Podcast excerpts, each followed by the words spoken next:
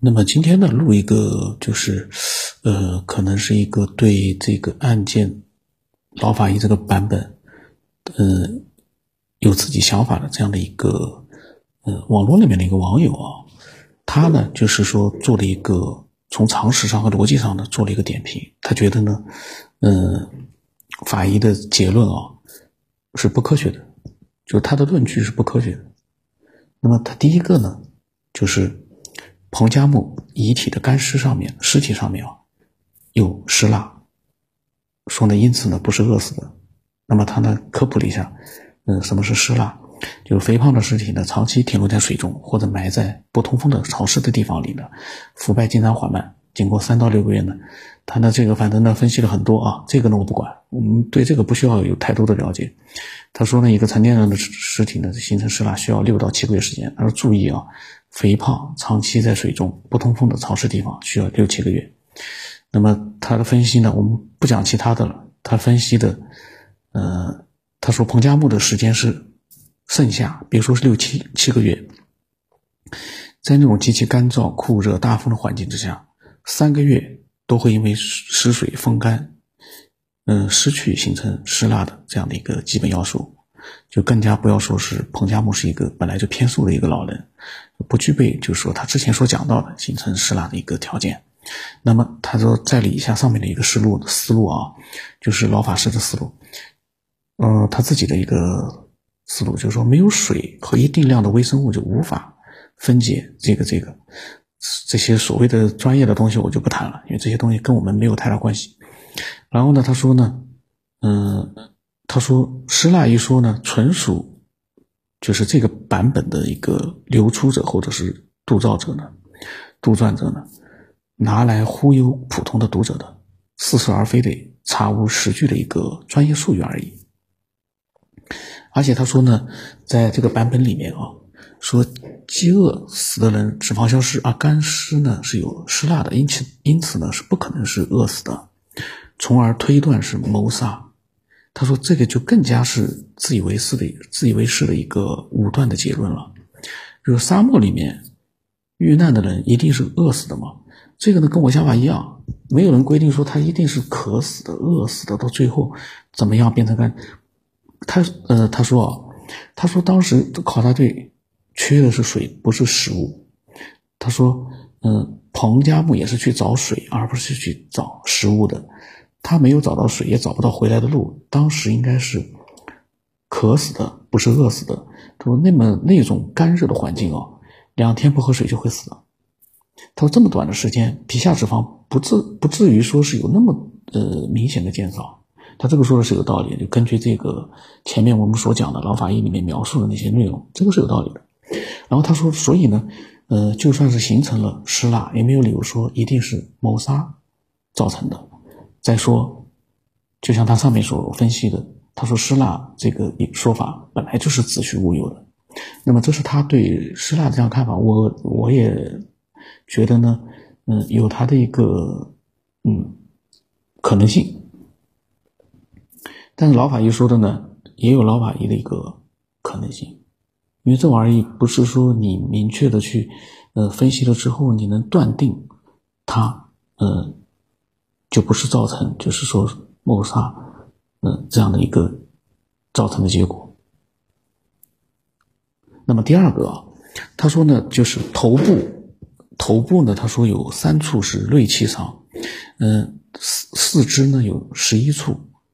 锐器的一个伤害，胸腹背部呢有二十七处伤害。他说呢，因此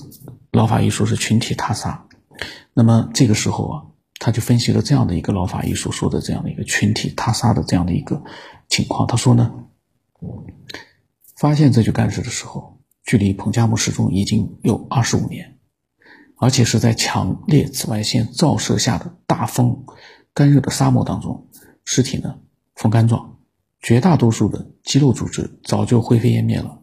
剩下的基本上就是被严重风蚀了的骨架而已。法医。是怎么样鉴定出在空骨架里面，特别是背部这么多的锐器伤的？他说，稍微有点地理常识的人都知道，戈壁上常年有强劲的狂风，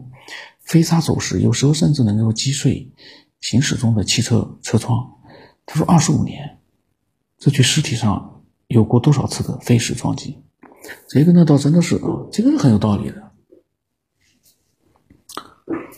这个倒是非常有道理。但是老法医，假如啊，假如老法医是真实存在的，那么老法医的分析难道就没有一点点成立的基础吗？